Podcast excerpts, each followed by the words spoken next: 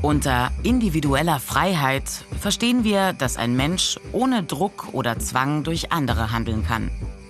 Dass er seine eigenen Interessen verfolgen kann, ohne wie ein Knecht herumkommandiert zu werden. Also die Freiheit des Menschen, selbst zu entscheiden, was man sagt, wen man heiratet oder welchen Beruf man wählt.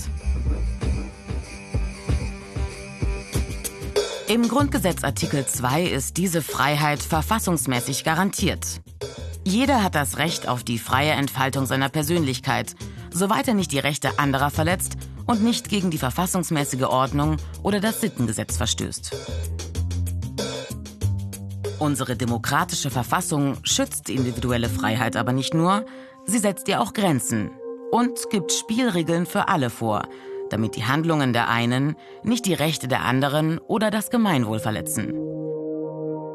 Der Begriff Gemeinwohl drückt aus, dass etwas im Interesse aller ist. Und deshalb begrenzt auch hier die Gesellschaft die Freiheit des Einzelnen, damit jeder Mensch eben nicht tun und lassen kann, wozu er Lust hat. So verbietet der Gesetzgeber zum Beispiel, giftige Stoffe einfach zu vergraben.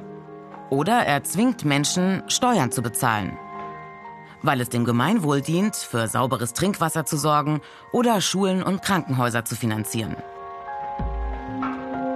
Sowohl die Freiheit des einzelnen Menschen als auch das Gemeinwohl müssen in einer Demokratie geschützt sein.